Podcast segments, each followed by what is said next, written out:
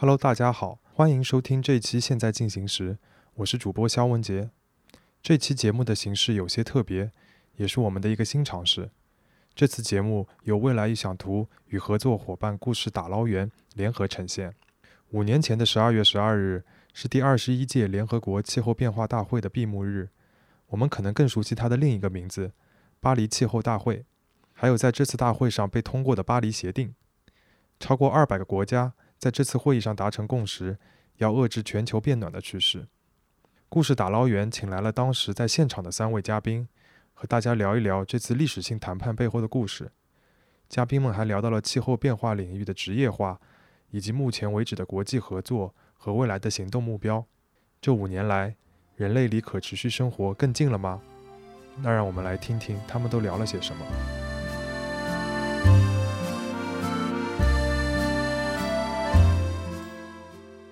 去巴黎之前，因为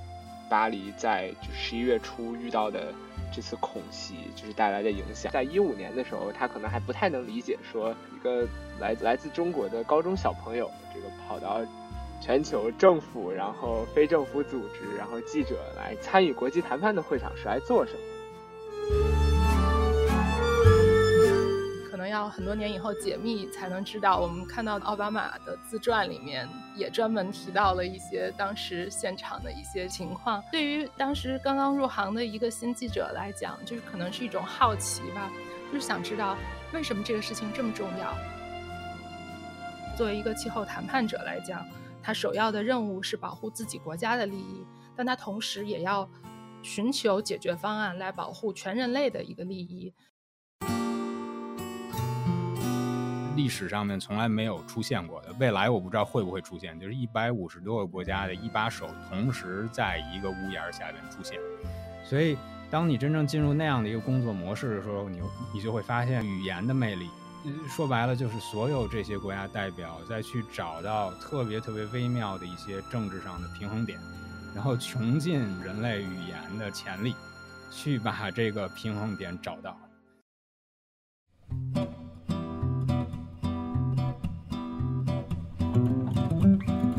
欢迎大家收听本期播客。五年前，我们在巴黎，这里是故事打捞员，我是主持人孟楠。二零一五年十二月十二日，联合国一百九十五个成员国在巴黎第二十一届联合国气候变化大会上通过了巴黎协定，达成了共识，要将全球平均气温相比于前工业化时期上升幅度控制在两摄氏度以内，并努力控制在一点五度之内。那巴黎协定通过到今天，其实刚好是整整五周年的时间。气候变化这个议题为什么这么重要呢？那巴黎协定又具有怎么样的历史意义？这五年来都有哪些进步和成果？我们今天很荣幸的邀请到了三位嘉宾来一起聊聊这个话题。他们刚好五年前都在巴黎现场见证了巴黎协定的通过。现在就请三位嘉宾和大家打个招呼吧。哎，大家好，我是李硕，绿色和平，我是我们机构的政策顾问。大家好，我是李静，我是一直关注环境和气候议题的媒体记者。大家好，我是宋瑞明，我现在在哈佛大学读大四，一直非常关注气候变化议题。欢迎三位。呃，五年前的今天，三位其实都在巴黎现场，那到现在还记得当时的场景吗？我记得当时去报道巴黎气候大会的整个过程，对我来讲，可能是一个低开高走的过程。因为在这个巴黎大会开始之前不久，巴黎刚刚经历了一次非常严重的恐怖袭击，所以当时对大家的冲击都还是挺大的。就是在去之前，大家都很担心一些关于安全的问题啊，以及关于这个大会是不是能够顺利的进行。另外呢，就是因为巴黎大会，呃，大家的期待还是非常高的，就是因为当时是期待着巴黎大会需要达成一个很有雄心、很有力度的共识。因为之前有过哥本哈根失败的经历，所以大家都很担心，是不是这一次会再重演哥本哈根当时的那一幕，会不会就是期望越大，最后的失望也越大？但是实际上，等我们去了巴黎以后呢，当时的一些担心啊，开始慢慢的打消。主办方法国，他也发挥了这个超强的外交能力，所以其实最后。第二周就是在谈判进入关键时刻的时候，虽然有一些暗涌吧，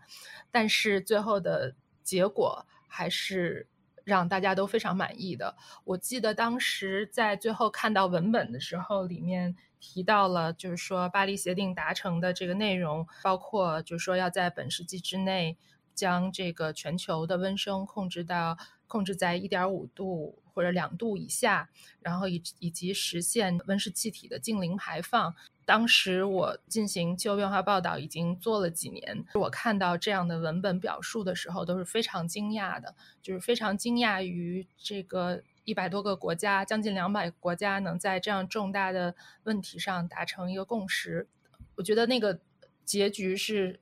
大家都很高兴。另外呢，就是我其实从。一零年开始去现场报道这个气候大会，去过大概四五届吧。然后印象最深的就是巴黎是所有的气候大会里面吃的最好的，不光是会议现场的这些餐食的提供很好，就是巴黎遍地也有这种。嗯，各种各有特色的小咖啡、小酒馆儿，所以当时在巴黎整个期间大概是两周左右的时间，就是所以这个时间刚刚好。虽然每天有很多的时间花在会场，但是在这个 commute 的这个过程中呢，也作为就是一个 visitor 来可以去探索这个城市，就是时间也刚刚好，而且又没有长到就是说。足够长到你可以发现这个城市你不喜欢的地方，所以基本上还停留在一个就是说人生若只如初见的这样初见的一个过程，所以对巴黎还是充满了一个非常美好的回忆吧。对啊，我有同感啊。就是二零一五年巴黎会议那年，我是在德国居住的，所以从德国去到法国，我有同感。就是这个吃的方面是一个从这个地下室到这个顶层这样的一个飞跃。但是随着就是这个谈判啊，气候变化谈判是一个很艰苦的一个过程。随着这个谈判推进，后边也基本没有什么时间吃饭了。我我记得特别清楚一件趣事，就是，呃，可能不是巴黎这个会，但是之前既往的这个气候谈判的会，有个记者问这个巴西的这个气候大使，那是一个周五的晚上，说这是你今天吃的，呃，第一顿饭嘛？然后那巴西大使的回复是，这是我周三的早饭。然后我觉得巴黎比较印象深的事情是，我是代表我们机构绿色和平，从一一年开始这个参参加参与这个气候谈判的，所以巴黎大会其实是我第五个。这个气候谈判地方大会，它跟其他的这个大会最不同的一点，就是在你去这次会之前，你就已经很明确意识到这是一个非常非常有历史意义的时刻啊！我感觉所有人到场，不管是政府观察员、学术机构、媒体，都很明确的知道，我们是在这个未来两周之内要去见证这个历史。这不仅反映在说，这这次气候会议有一个这个高级别的论坛，这个高级别论坛有一百五十个国家元首参与，嗯，可以说这个是历史上面从来没有出现过的，未来我不知道会不会出现，就是一百五十多个国家的一把手同时在一个屋檐下边出现，嗯，你看这个其他的这种高级别的大规模的呃全球政治事件都不会有这么多个国家元首同时出现在一个地方。这样大的这个政治重重视性，就让你明确的知道说，哎，巴黎我们这个协定是会达成的。当你到巴黎的时候，你明确就就体会到这一点。但同时，那两周的这个旅程 又是非常非常艰苦的，所以那是一次很奇妙的经历吧。你很强烈的感受到这个政政治的重要性，这个见证历史这样的一个一个喜悦和激动，同时。又被这个谈判本身呃这么长时间和这个艰苦的这个呃过程折磨着。我觉得我特别能够就是回想起当时去巴黎之前，因为巴黎在就十一月初遇到的这次恐袭就是带来的影响。因为特别巧，这次气候大会是我第一次去参加气候大会。然后当时我还是一个就是高二的学生，所以当时遇到就是我是跟呃中国青年应对气候变化行动网络，也是中国本土的一个 NGO 一起去参加气候大会。然后虽然是有这么一个团体，但毕竟因为只是高中生的身份，所以当时我父母看到恐袭这件事情就特别特别担心。然后我尝试说服了他们很久，最终他们才同意就是去。后来发现实际上是一个毫不夸张的说，就是改变我一生的这么一次机会。因为其实当时作为一个高中生。就包括其实到现在，作为一个大学生，对于这个复杂的议题的理解都还是很有限的。到了这么一个全世界应对气候变化，从政策、从政府的角度一个最高的舞台，然后能够去见证在就是外交层面各个不同的角度，不管是非政府组织，不管是智库，不管是企业还是国家政府，如何去携手应对气候变化，然后这个非常复杂。很多时候针锋相对的这么一个谈判的进程，在当时给我留下了特别特别深刻的印象。包括我记得就是在巴黎协定最后应该是倒数第二天的时候，就是当时巴黎协定的这个文本就还是充满了很多括号，各国还有很多议题没有能够达成，然后是由各国的就相当于是环境部长级的，就是代表以及各国就是资深的谈判嘉宾，就是展开就是。通宵的闭门会议，从夜里十一点谈到了早上快七点钟，然后就是虽然就是那个闭门会议，就当时见证的时候，就真的是针锋相对，各国毫不退让。但是通过那次闭门会议，还有之后在最后一两天很多就是双边和多边的会谈，最后成功的解决了巴黎协定的很多分歧，是当时给我留下了特别深的印象，就见证了。如何通过就是外交层面的博弈和妥协来尝试去找到各国的共同点，然后去携手解决这样一个气候变化的议题。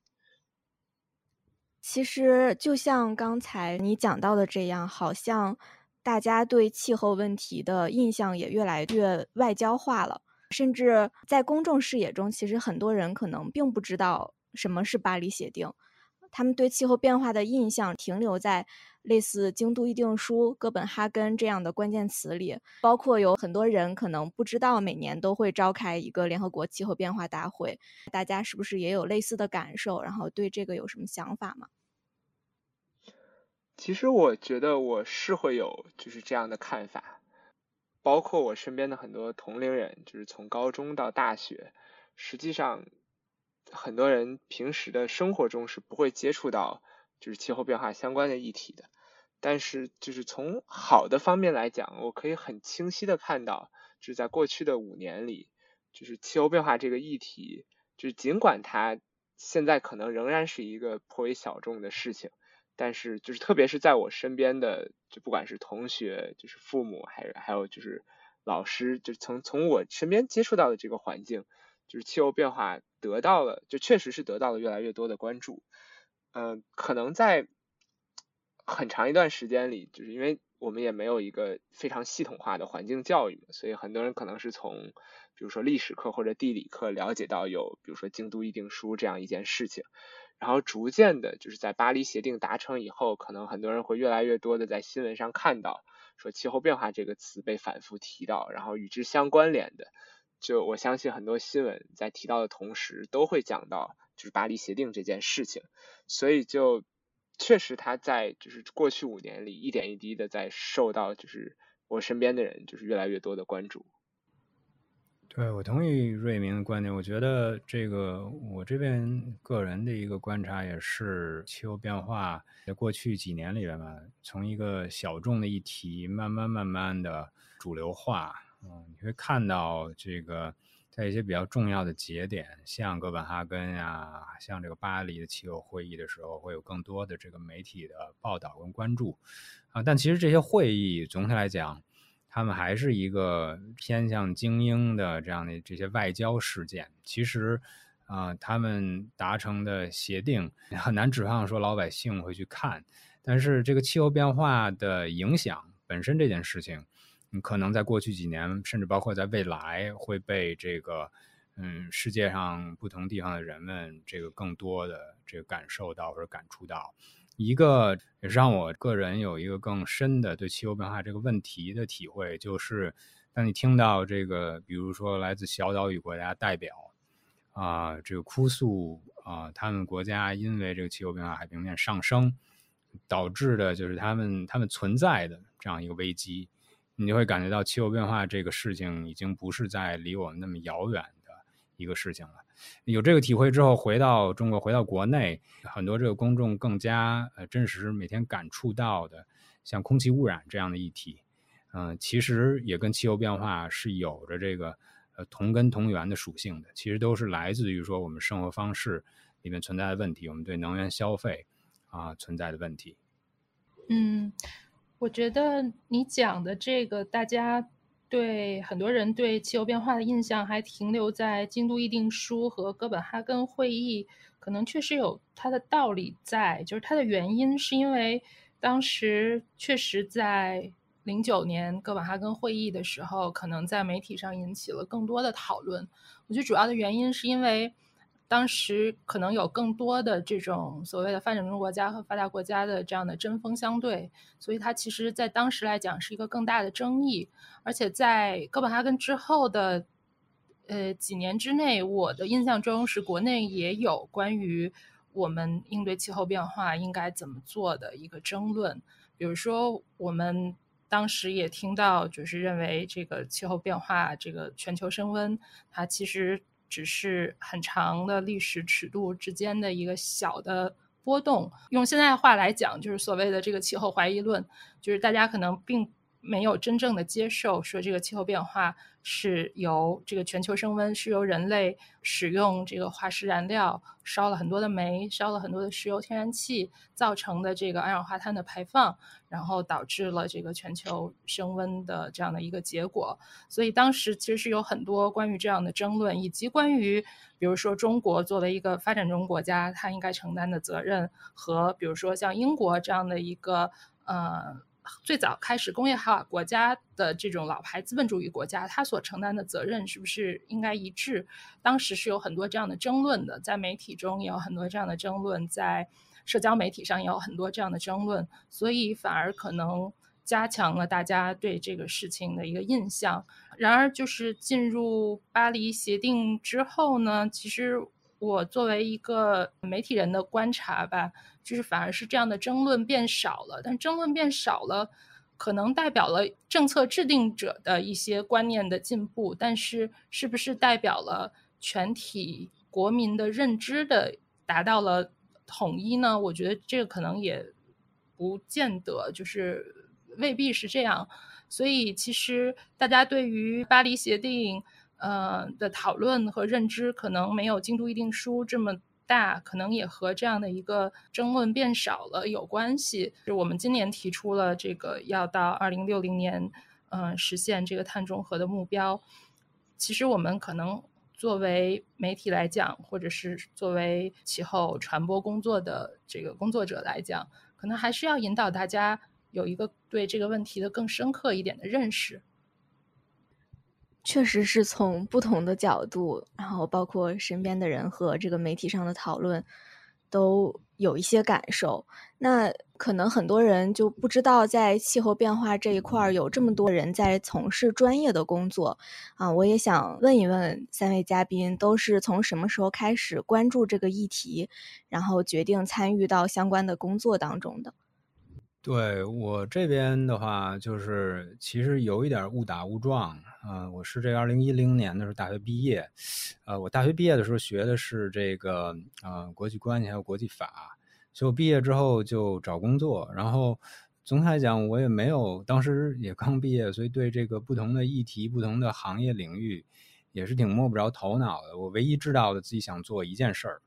嗯，就是想和世界上不同地方的人去。有接触沟通，然后那个时候正好我们机构绿色和平，啊，有一个招聘岗位，这个岗位呢就是代表这个机构啊去前往参与，呃，联合国这个气候谈判的工作。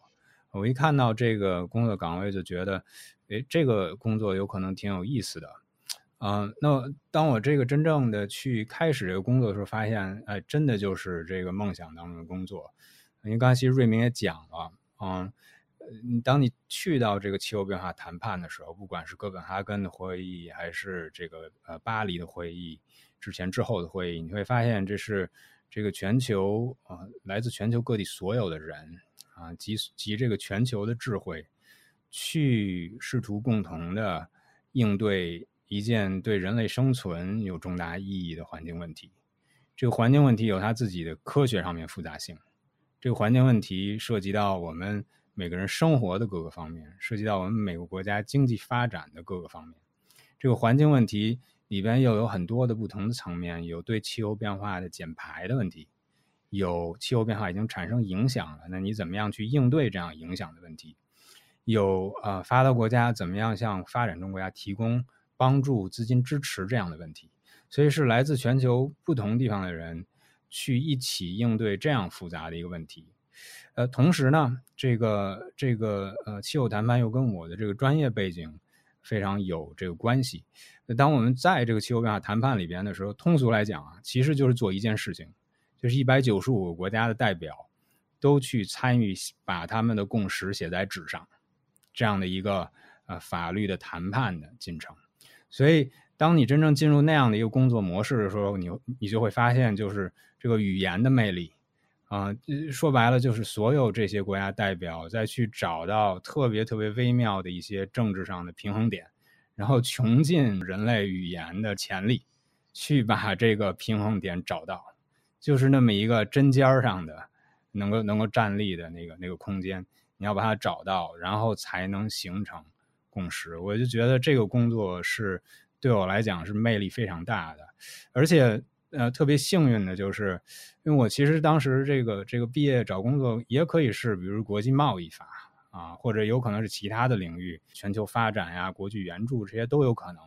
但气候变化还有气候变化谈判这个进程有一个特别有趣的特点，就是气候变化谈判应该是国际社会里边。呃，总体来讲，谈判模式最开放的一个政治进程。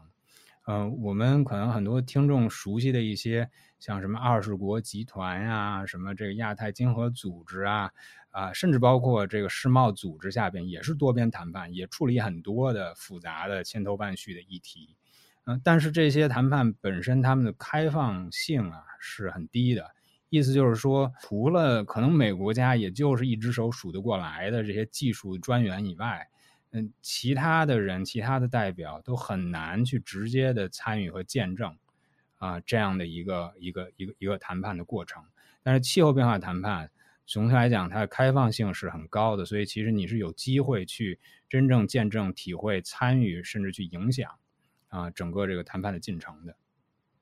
我觉得我其实当时。开始关注气候变化议题这个事情也是有一点点巧合，就是我最早从初中开始，就是变得特别关注一项就是我们身边就是和身边非常息息相关的事情，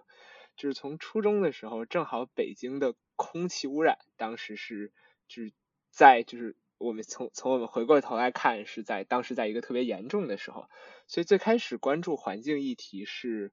就是。从空气污染这个角度入手的，就当时正好在，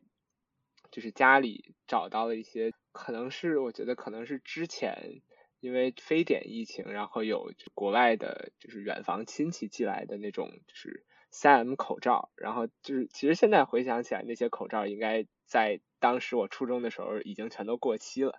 但是因为当时能够接触到的和就是环境以及空气污染方面的信息都还相对就是局限。所以后来就开始戴三 M 的这种 N95 口罩，然后后来开始关注环境相关的议题，就开始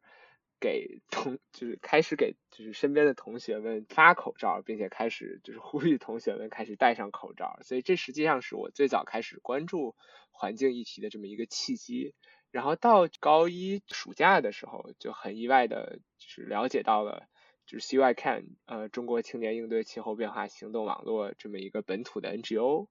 然后通过这个机会就参与了他们的峰会，然后了解到说他们在招募一个相当于是青年观察员的代表团去参加年底在巴黎的气候大会。当时也是很很意外的，就进入到了这个代表团当中，然后就是见证到了就是巴黎这么一个历史性的时刻，就意识到了说，实际上在就是我们在可能在本土在就是在身边关注到的这些环境问题之外，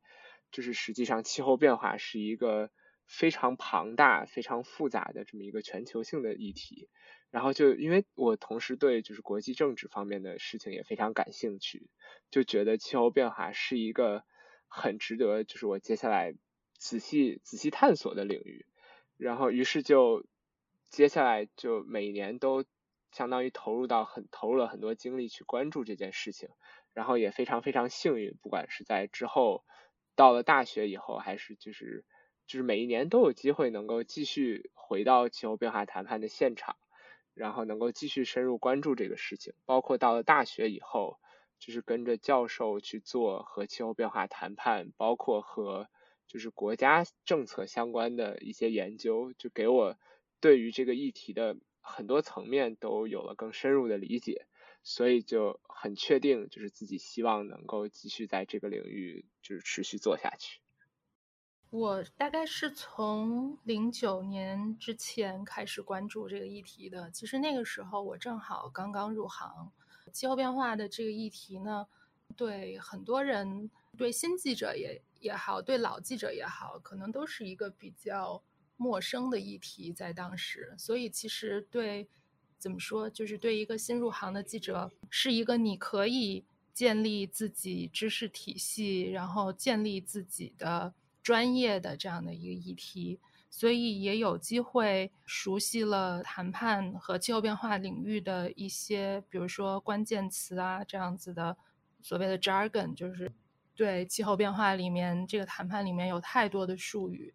然后我觉得可能就是零九年这个哥本哈根这个会议对于我来讲是一个挺大的震动，就是虽然当时我没有能亲历，但是后来发现。大家对这个会议的期待非常之大，但是呢，最后这个会议可能并没有达到一个理想的效果，而且在最后一天或者说最后一刻发生了很多众说纷纭的，大家有不同解读的这样的一个结果。所以当时作为我就非常好奇，这个到底发生了什么。但可能真的到底发生了什么，可能要很多年以后解密才能知道。我们看到最近那个奥巴马的自传里面也专门提到了一些当时现场的一些情况。对于当时刚刚入行的一个新记者来讲，就是可能是一种好奇吧，就是想知道为什么这个事情这么重要，会导致大家有如此不同的争议和如如此不同的立场，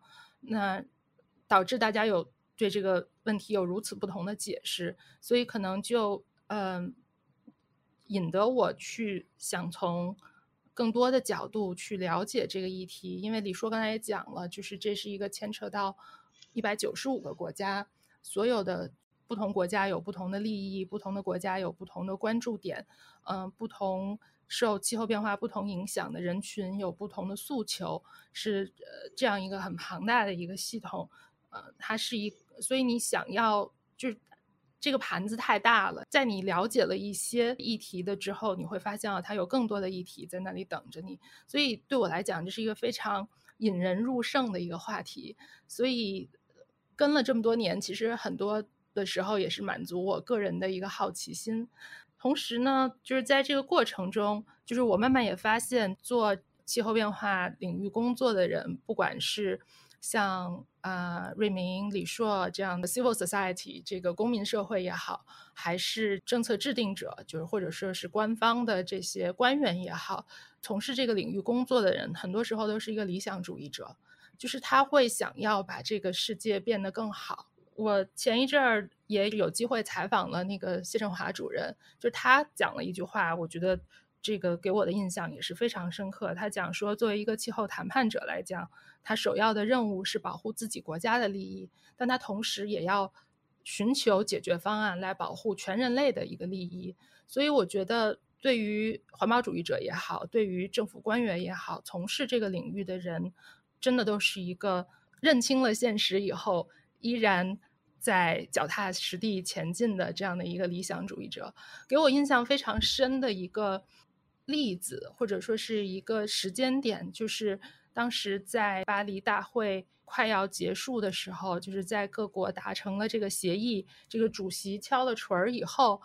当时那个大会的会场。就是拿记者的证件是进不去的。我记得我当时特意混了一个代表团的证儿，就是为了去混进这个大会的现场，去感受一下见证历史的这样的一个感受。然后我进去以后，正好他们在向各大 NGO 的负责人在致敬。所以我当时真的是给我触动非常深，就是虽然我是作为一个旁观者，但是试着去共情了一下，就是他们经过了那么多年的努力，终于达成了一个大家认为，呃，被全世界一百九十五个国家都接受的，然后全人类可以朝着同一个目标走的这样的一个协定，对他们来讲，真的是多年的努力得到了一个结果。同时，对于比如说像谈判的官员，他们在经历了零九年哥本哈根的一个失败之后，又从头再来，终于在一五年的时候得到了他们一直想要达到的一个呃成果，也是一个非常来之不易的一个过程。所以我也非常理解，就是说这些。退役了的谈判人员，他们也在继续发挥着自己的余热。我觉得各个国家的这个谈判官员都是这样，都在继续努力的发挥自己的作用，想要保护这个来之不易的这个结果。您刚才提到的，算是一个见证历史时刻的那种高燃的感觉。其实三位都算是在这个事业里面都有很长的时间了。那整个走过来的历程里，有没有印象最深刻的一些关于气候变化的亲身经历？有这样的例子吗？我这边的话，应该说最这个印象深刻的一次，就是我第一次去这个气候大会的时候，就是二零一一年那一年，这个气候变化大会是在这个南非的这个港口城市德班开的。那年这个会呢还挺重要的，原因就是二零零九年的时候。嗯，所有国家就经历了一次这个哥本哈根的重大的失败和挫折，然后一一年的时候，大家终于这个缓过劲儿来了。他们呢，就是说在这次会议上面，最终就决定了说，在一五年的时候要在巴黎达成这个协定。所以说，一一年这个德班会议应该说是整个一五年这个巴黎协定达成它的一个起点。那次会议为什么给我印象特别深？有有几点原因，一个是是我第一次去参加气候变化大会，然后我就非常亲身的感受到这个就被这个这个工作量是一个巨浪或者说一个海啸，就直接被拍倒了。嗯，给大家两个比较这个切身的例子，一个就是嗯我们在气候这个大会参会的时候，会比如跟不同的国家去开会，或者说去参加这个嗯双边的这个谈判。嗯，如果我离开我的这个电脑或者手机半个小时，我再回来找我的这个邮箱里面邮件上一封我看过的邮件，就得翻这个半分钟才能翻到我这个上次邮件的底部。就是说，在半个小时里边，可能涌进来的这个邮件就是五十封、一百封、一百五十封。原因就是。这个谈判在任何的时候都会有很多平行的会议发生，然后我们的同事、其他的机构都会去这个更新平行会议的这个进展，这就是这个会议的这个信息量。还有一个切身体会就是，呃，一般我们这个气候变化大会是一个两周的会议，啊，我第一次去，然后到第一周周末的时候，我就发现，哎呦，后勤上面出了一个大问题，什么呢？就是我体重掉的太厉害了，裤子穿不上。为什么呢？因为就是这个气候变化大会就是通宵达旦的开，然后你很多时候就没有时间吃饭。呃，从那次会之后，我之后的这个气候大会就这个吃一堑长一智，就是每次会议至少带两个尺码的裤子，保证这个后勤上面没有问题。然后第三个最后一个原因就是德班这个会真的是是这个勾魂啊，就是一下我就觉得这行业可期，这行业真的挺有意思的。那么我们这个会议两周到最后的时候，啊，会议呢官方会期应该是周五晚上六点就开完了，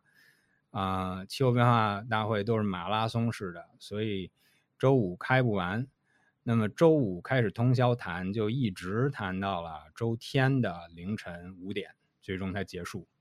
为什么拖了这么长时间？卡在什么地方呢？最重要的一个就是说，嗯，关于这个巴黎协定这个法律形式的这个问题。什么叫法律形式呢？说白了，就巴黎协定它到底这个法律约束力是多强多弱？这个事情各个国家就是争执不休。那争执不休，最后周日的凌晨怎么解决的呢？就是我们这行话讲，通过群殴解决的。就一般情况下，你开这个联合国嘛，外交官大家都这个西装领带这样的，都是大家排排坐坐好了，一个一个发言。但是到这个真正呃这个难题的时候，最终就是撸起袖子，大家就在会场里边围一个圈儿，围一个圈儿，当场解决，当场你说你的意见，我说我意见，最终大家看看能不能当场解决。所以。德班的最后时刻就是，我见证了这样一个群殴。这个群殴就在这个大会的会场，这个大会会场可能得有一个足球场那么大，非常大的一会场。然后各个国家外交官就集中到这个会场前部。呃，然后你当时看到的一个也是我印象最深的，就是，嗯，没有任何人规定说谁能在这个一圈一圈一圈的这个群殴的外交官的最里圈，谁应该在最外圈。但你能看到下意识很自然形成这个圈层，就是最大的、最有实力的、最强的国家，美国、欧盟、中国、印度、巴西，啊，还有南非，这次这个会议主席国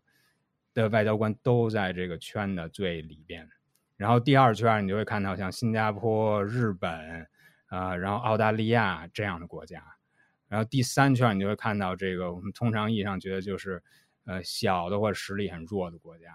啊，所以我刚才说了，我这个这个教育背景是学国际关系的，这个就是给我感觉是我在这个学校读到很多书本知识，就直接被反映在这个眼前了，而且我亲身还就在这个圈儿里边，这有点感觉好像你在这个学校上体育课读了很多体育学知识，做了一些很基础的引体向上、俯卧撑，然后突然一下，你就 NBA 赛场上，然后这个勒布朗詹姆斯一个箭步从你旁边这个。这个这个三秒区就扣篮得分了，这样的感觉，我觉得哇，这个事情就是完全是我想做的一个工作，所以我觉得特别有魅力的。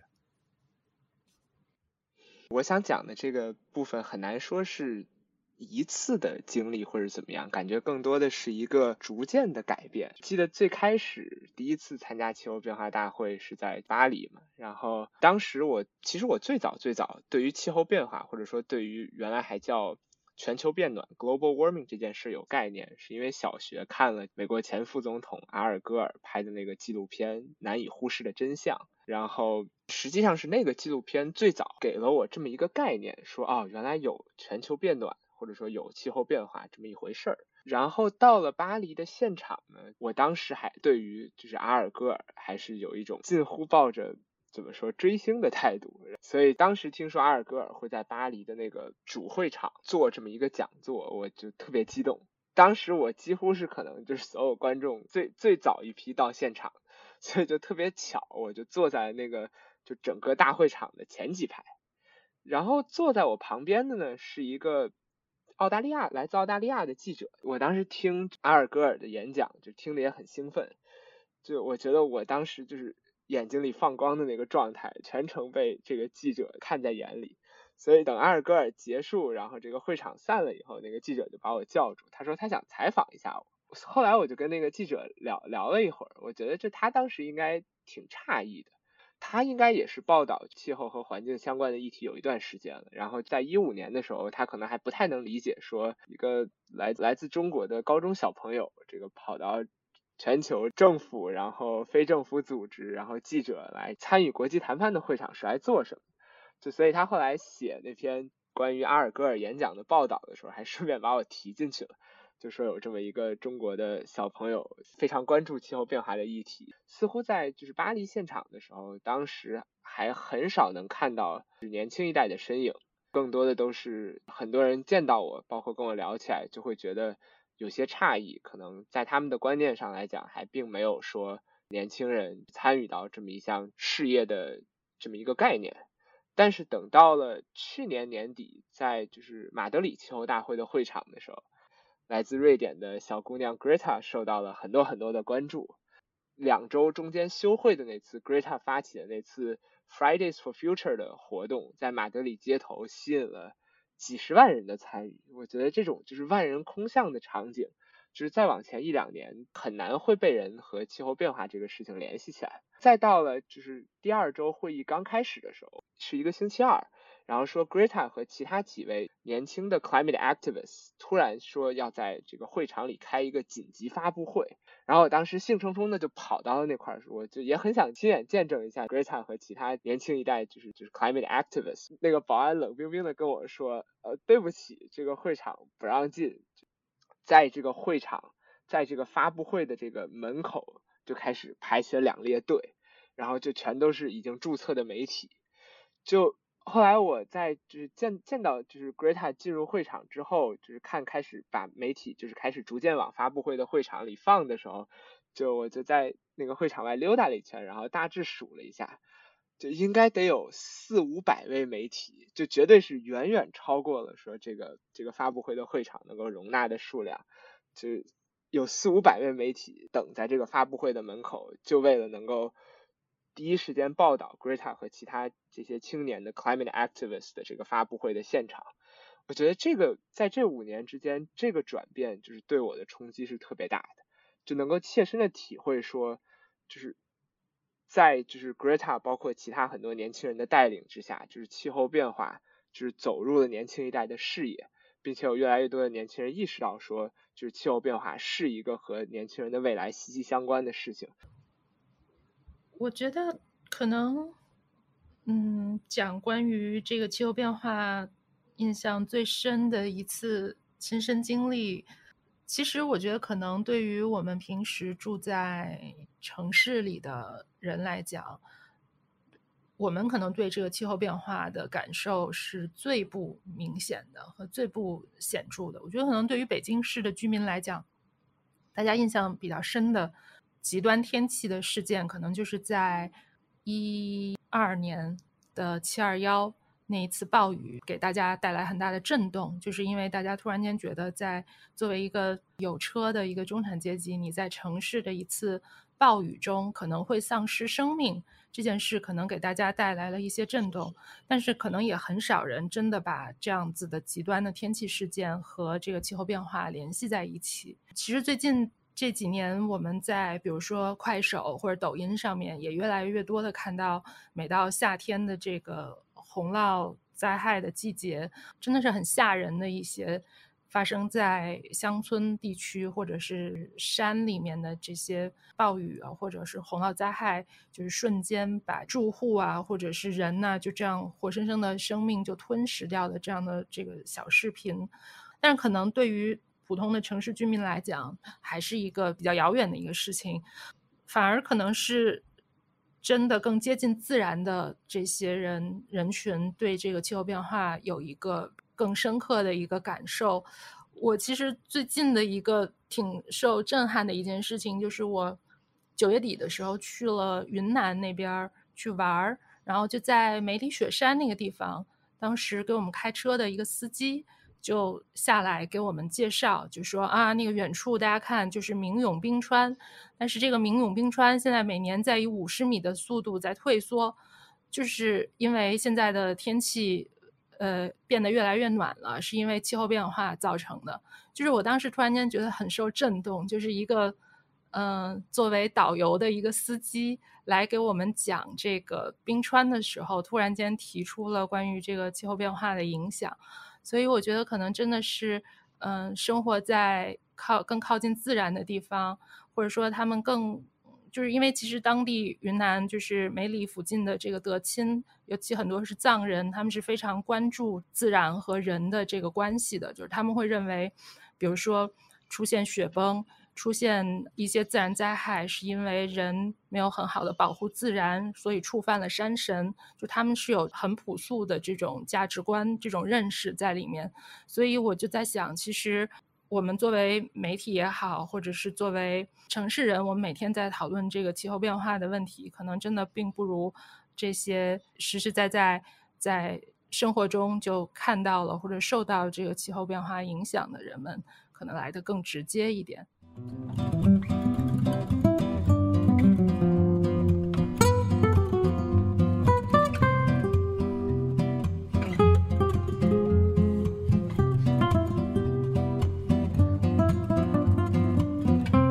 说您刚才提到的可能更小的一些岛国然后还有这些在离大自然更近的这些人群们他们其实受影响是会更大的，但反而在刚才提到的一圈一圈的国家里面，他们可能是在最外面的。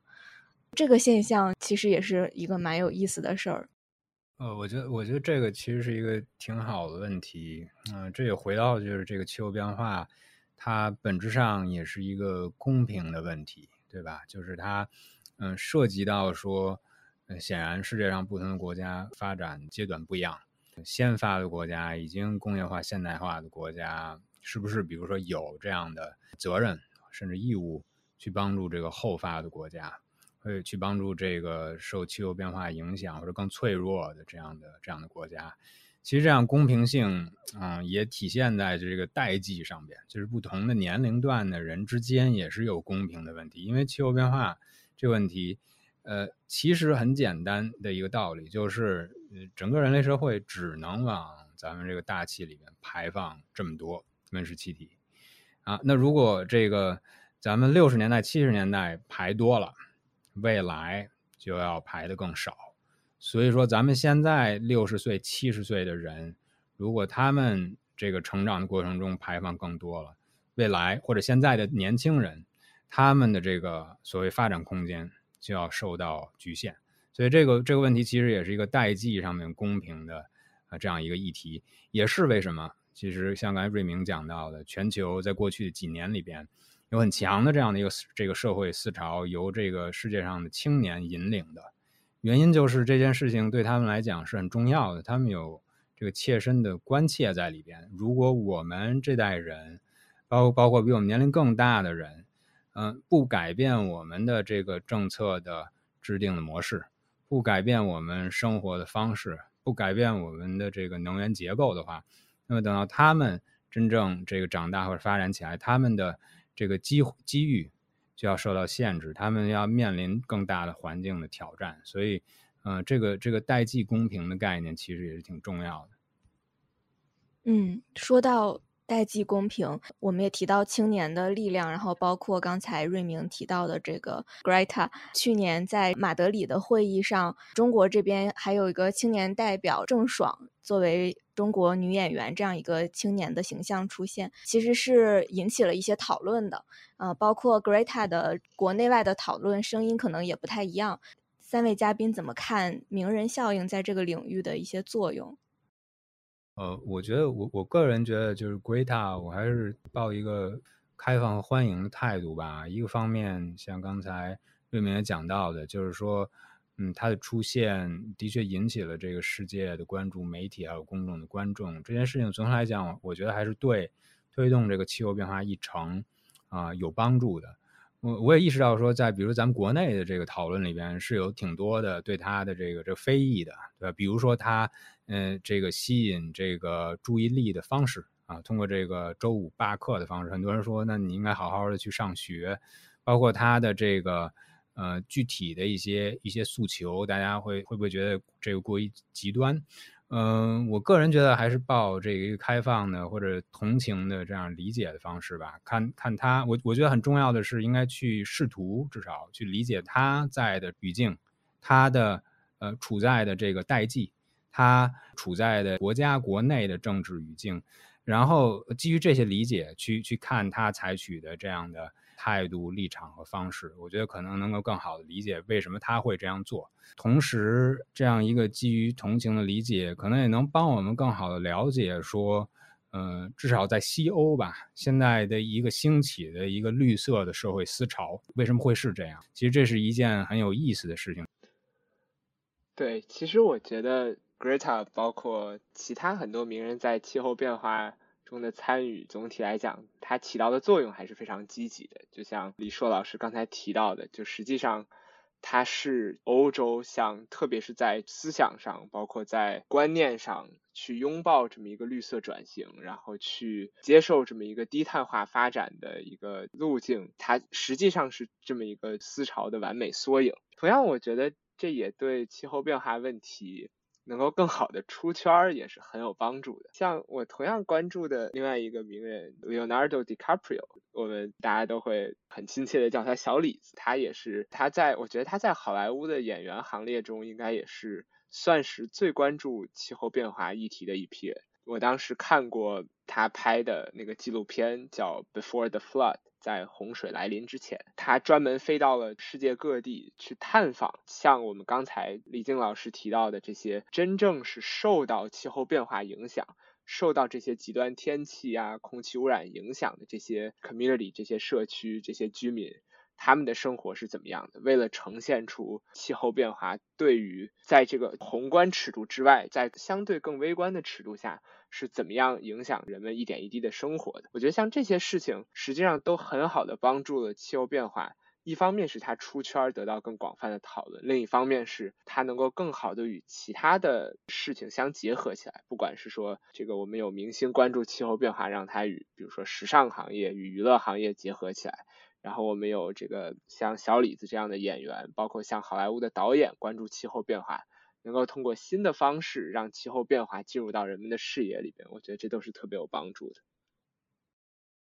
我觉得就是国内关于 Greta 的一些讨论，就是刚才李说也提到，就是国内和国外对他还是这个，当然国外也有。批评很多批评他的声音，就是不认同他这种做法的声音。我的感觉就是，基本上可能是不是在这个气候圈或者环保圈之外，普通公众对他的评价还是持负面态度的比较多。所以，可能其实这个问题，除了刚才李硕讲到的社会背景的差异，这个社会思潮的差异。可能也反映了我们普通公众目前对这个议题的一些认识，所以给我的一个思考就是，就是我们的一个认知或者是一个默认的感觉，就是说，嗯，在中国应对气候变化的支持度和参与度是非常高的。我觉得关于这个 Greta 的讨论，其实对我个人来讲，是让我对这个结论打了一个问号，就是说，我们对于气候变化的问题的认知。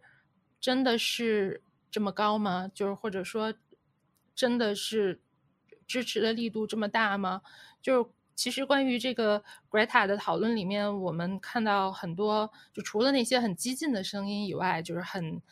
民粹主义的这些批评以外，其实我们也能看到很多，比如说他为什么不去上学？他有这个功夫，还不如多去种点树。这个说法。其实也代表了我们普通公众对于应对气候变化方法的一个认知，就是大家会默认说种树是解决气候变化问题的一个主要的途径。那它是不是？它可能是种树确实是可以有这个碳汇，但是它是不是唯一的途径？它是不是一个主要的途径？就是我们。最紧迫的、更重要的一些这个做法，我们是不是都有做到了？或者说，是不是真的获得了这个公众的支持？就比如说刚才我们谈到，大家对于巴黎协定的讨论其实并不多。就是我还观察到的一个趋势，就是说在其他国家，就是或者说在西方国家，大家对于巴黎协定散发出的一个信号，都认为就是说巴黎协定其实在某种意义上宣布了煤炭。行业的死亡，就是我们也看到很多银行也好，或者说这个金融界也好，纷纷提出要不再给这个煤炭行业投资，因为它有就是代表了很大的这种投资的风险。但是可能这样的信号并没有很好的传达到国内，所以我们很多的。大家的第一反应就是说啊，我们种了这么多的树，所以我们在气候应对气候变化这个方面已经做得非常好了。所以我觉得，其实关于 Greta 的讨论，我们可以有更多的这个思考，就是说反映了他对我们国家目前普通公众对这个问题的一些认知。所以其实还是一个很引人深思的一个话题。是的，它背后可能代表的是人们对整个气候变化议题的一些反馈。那这五年来，全球对气候变化的讨论和行动其实都发生了一些变化。刚才我们或多或少也谈到了一些，大家可以分享一下，就自己看来取得了哪些成就，不管是全球或者中国，都可以聊一聊。那我从媒体的角度谈一下吧。因为我其实一直是做英文媒体的，就是有这个国内的英文媒体，也有这个国外的这个英文媒体。我感觉就是说，在这个英文媒体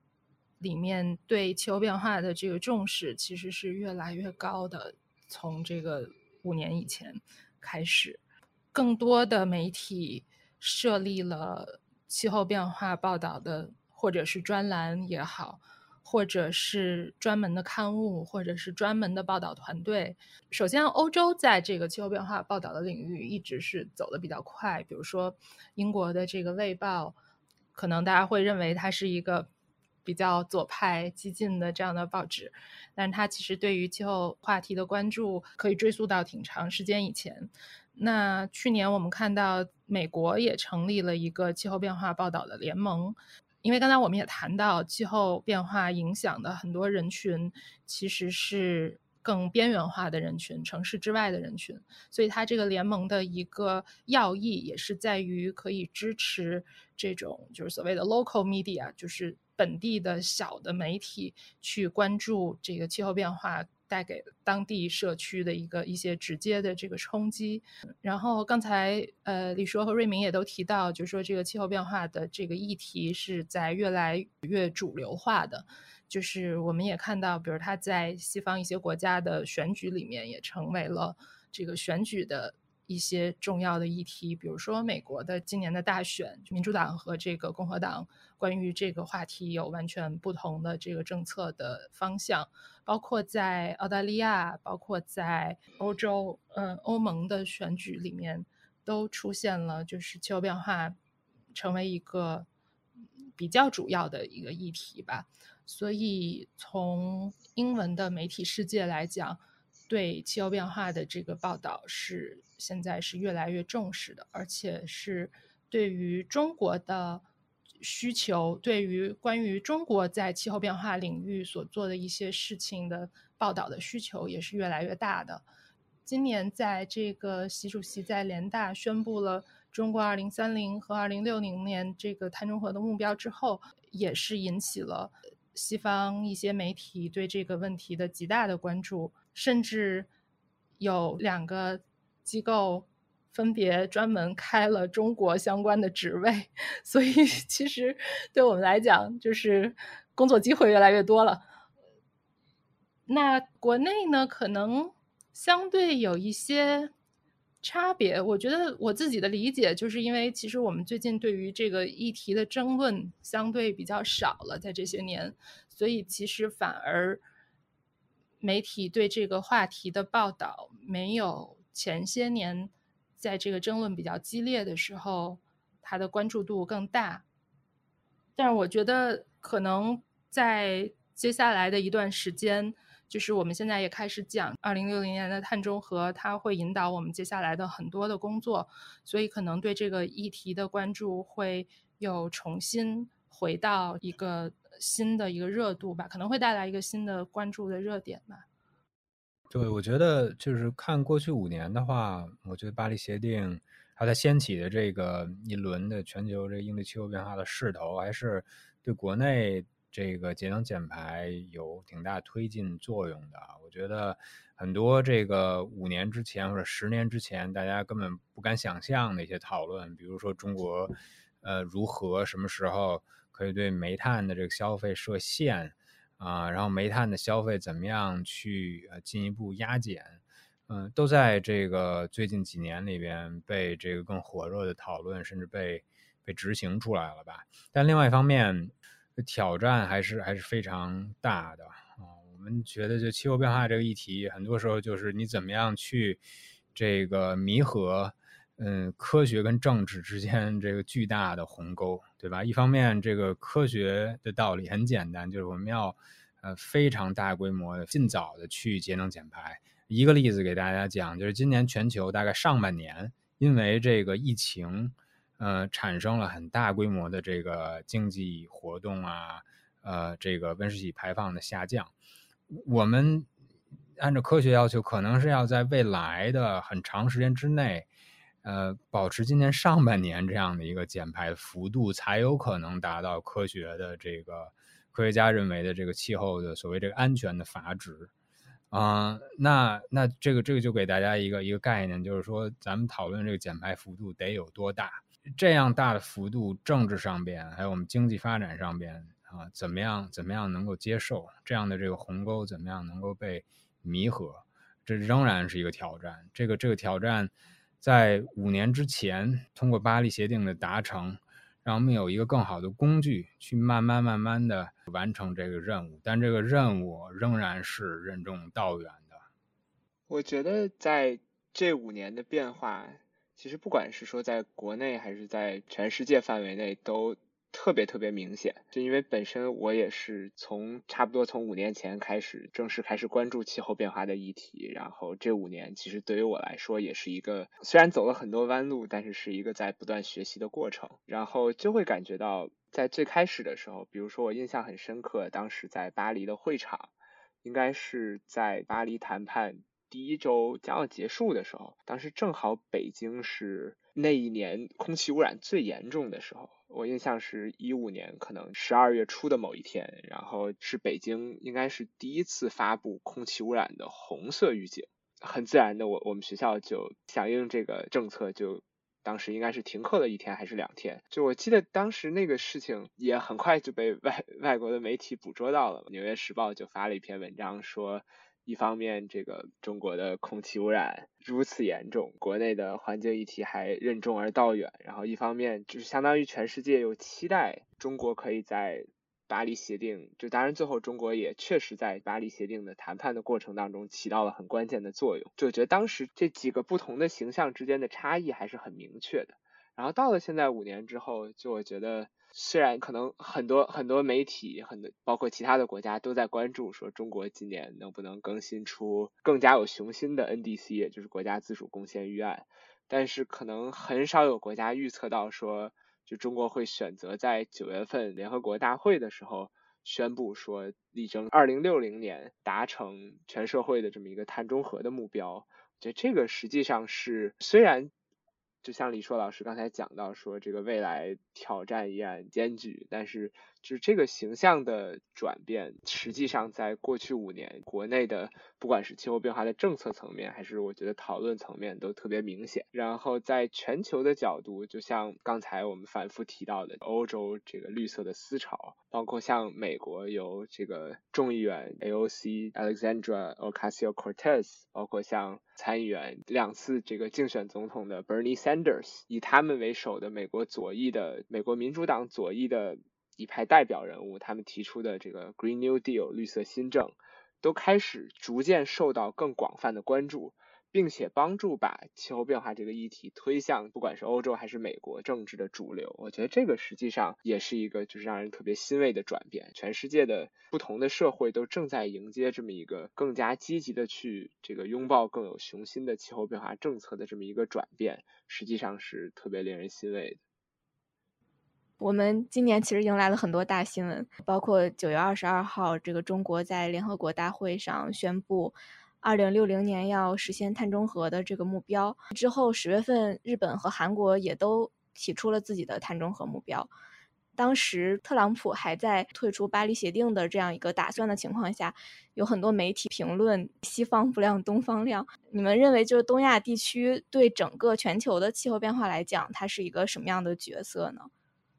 对，我觉得这个也是一个挺有趣的问题。我觉得就是这个东亚的这个低碳化发展，这个《三国演义》还是挺有意思的。因为之前很多人都不太确定说东亚这个三个重要经济体之间，他们到底内部有没有这样的一个 dynamic，就是说，如果一个国家在低碳发展上面先动了，会不会就是带领另外两个国家？一块儿跟着向同样的方向发展，我感觉过去就就基于这个这碳中和、零碳排放这一轮这个宣布，嗯，看似是证明了这样的一个 dynamic 是存在的。中国先动了，日韩也马上就啊也往前走了一步，嗯，所以我觉得这是一个挺积极的呃态势。同时，就是东亚的确在这个低碳发展上面应该是扮演一很重要的角色。可能很多人不知道，就是。日本还有韩国也是全球前十大的排放国，这东亚三个国家，这个他们的排放加起来的话，应该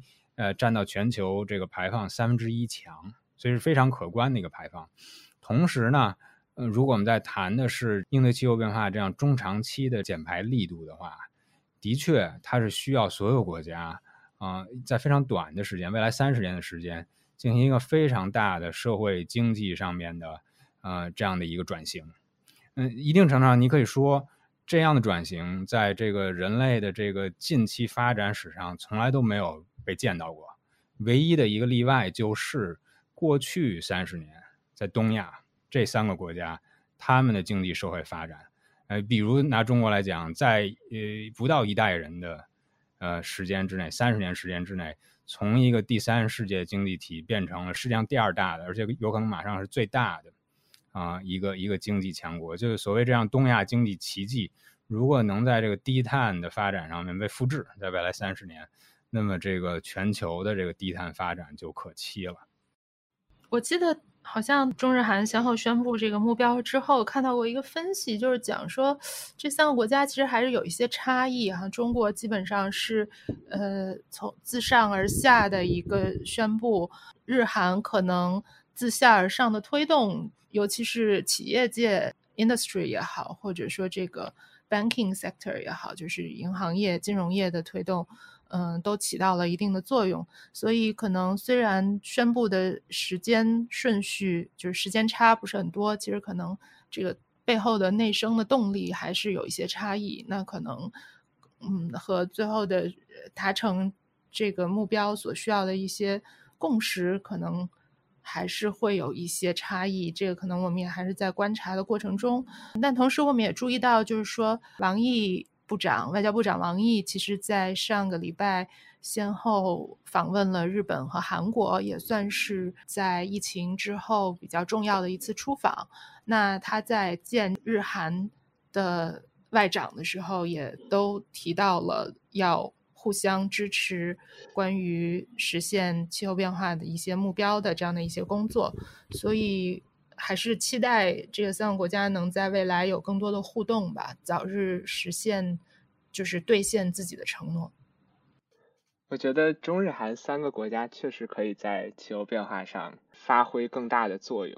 一方面是取决于说。不仅是中国，包括日本和韩国，在全球贸易，特别是全球的供应链上，在扮演怎么样一个角色？因为我感觉最近关于气候变化，包括关于可持续发展的讨论，越来越多的提到 supply chain 这个概念。当中日韩这样在这个全球供应链和全球贸易非常关键的三个角色都开始向本世纪中叶碳中和的目标开始转型，这个影响可以辐射到的地区，应该会比很多人想。象中的更广泛。同样，东亚的外交局面也经常被人们所关注。那么，通过气候变化上的互动和合作，能不能推动这个地区其他一些，不管是经济贸易，还是说政治层面上这个更良性、更积极的互动？我觉得也是非常值得关注的一件事情。那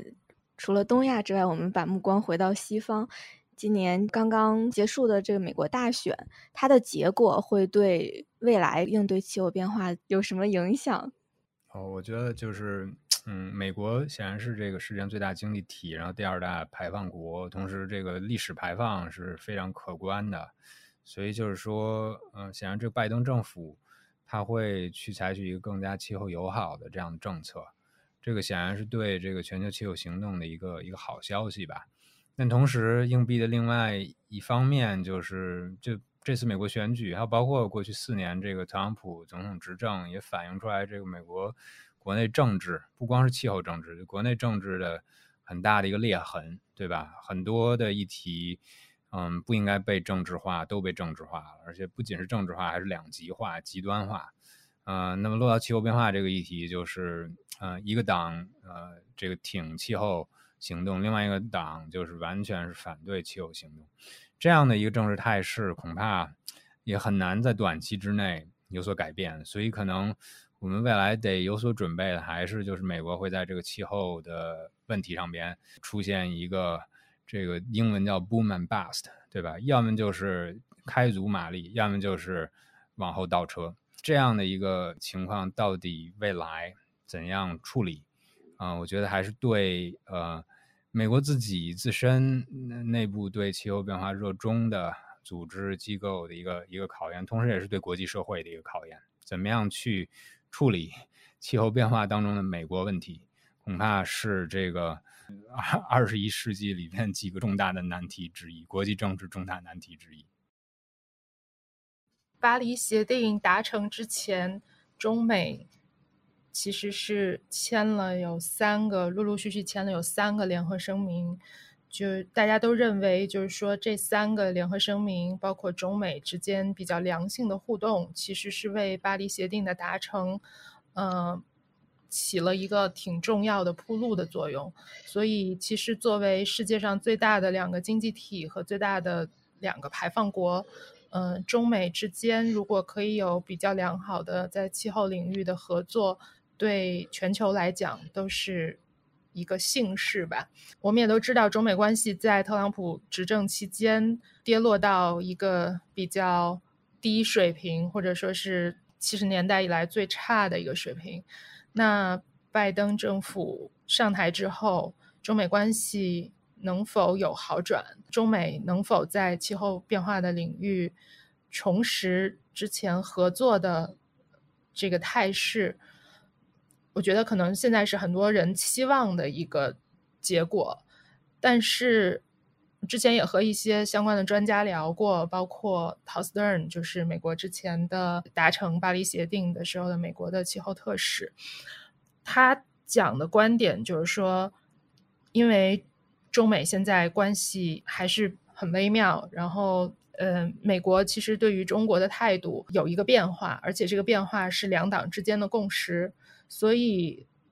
中美之间的气候合作可能很难再回到奥巴马时代的那个水平，而且就是说中中美气候变化的合作可能也在一些程度上取决于中美之间就是更广阔的关系。可能会受制于这些影响，并不是说，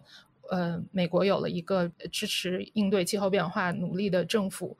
就可以一定和中国在这个气候议题上面携手前进。我觉得这可能也是值得就是大家嗯 alert 的一个地方吧，并不是说拜登上台以后，中美一定可以在气候变化方面有比较。嗯，良好的互动，这当然是我们所有人的希望，但是可能这并不是一个自然而然一定会发生的事情。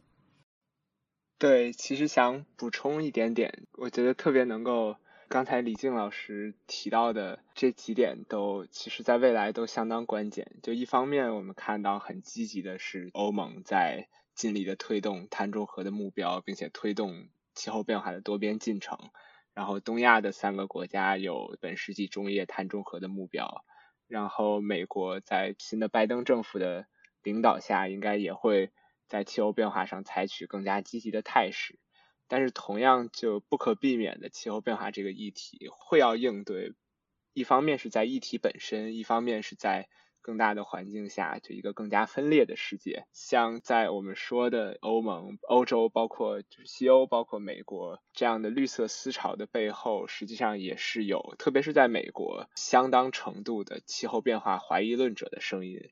包括像在像巴西，以巴西政府，比如说博索纳罗总统带领的政府之下，就这些。试图阻挠气候变化进程的这些从另一个方向的努力，然后包括像气候变化不得不面对更加区域化、更加分裂的国际政治，是不是会对未来气候变化的多边进程产生负面的影响？实际上现在还都不太好说。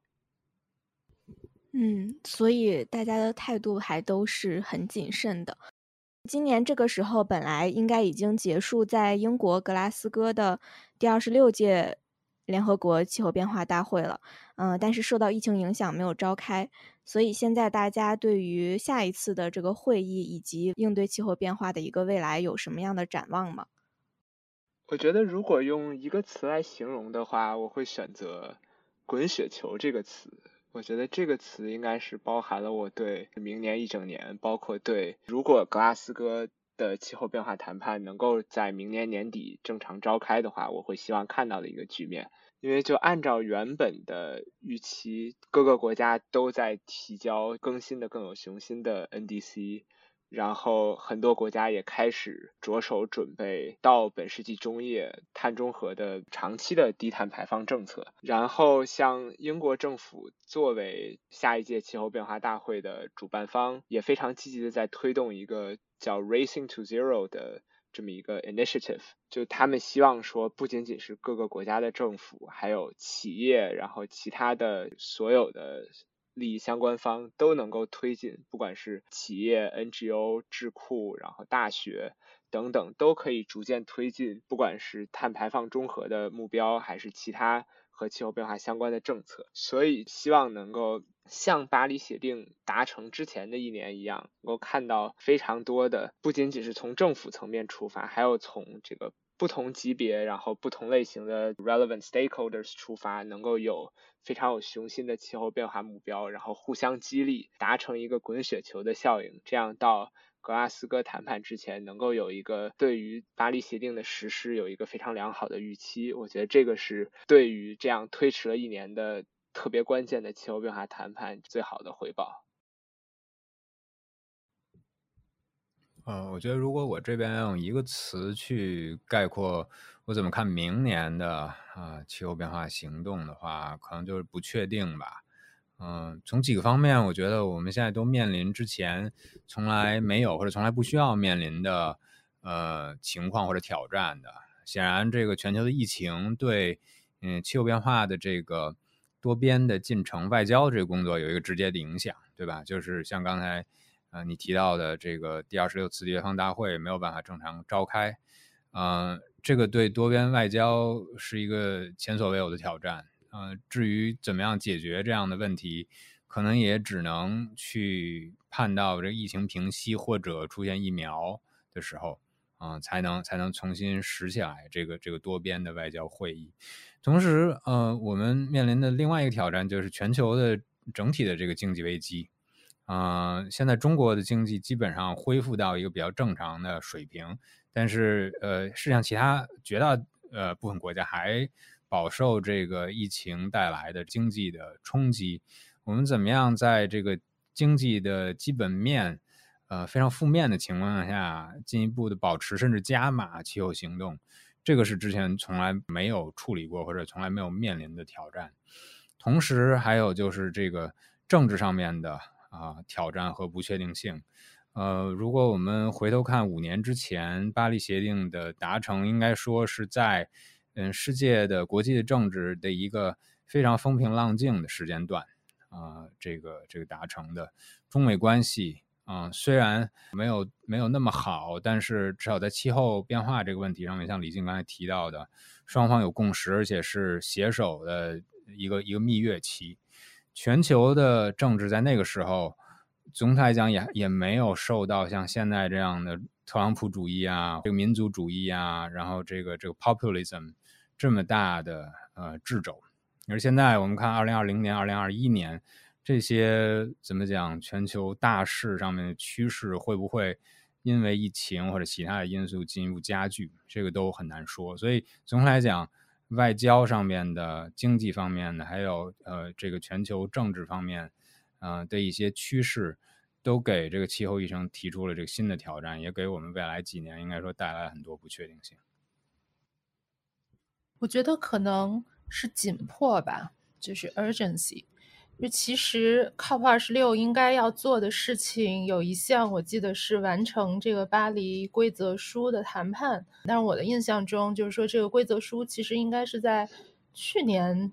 就已经结谈谈判结束了，所以其实是有遗留问题的。就是这个 COP 二十六是有这个巴黎规则书的这个遗留问题需要解决。然后那今年赶到这个疫情又拖延了一年，嗯，所以其实。嗯，这个紧迫性还是非常大的。我们也看到，就是说，在这个疫情之后，有些人提出说，这个气候危机其实不亚于一个全球大流疫的这样的一个危机。所以，我觉得，嗯，一方面有刚才李硕讲的各种各样的不确定性，嗯，但是同时也有这些。我刚才提到的这些理想主义者们都认识到了，我们可能人类面临着更大的一个危机，所以希望这种紧迫性可以给各方的政治家也好、执行层面的官员也好、公民社会也好、普通人也好，带来一个更大的紧迫性，以至于推动更大的进步或者说成果吧。谢谢三位嘉宾。那我们今天的播客内容到这里就要收尾了再次感谢各位听众朋友们的收听我们下期再见。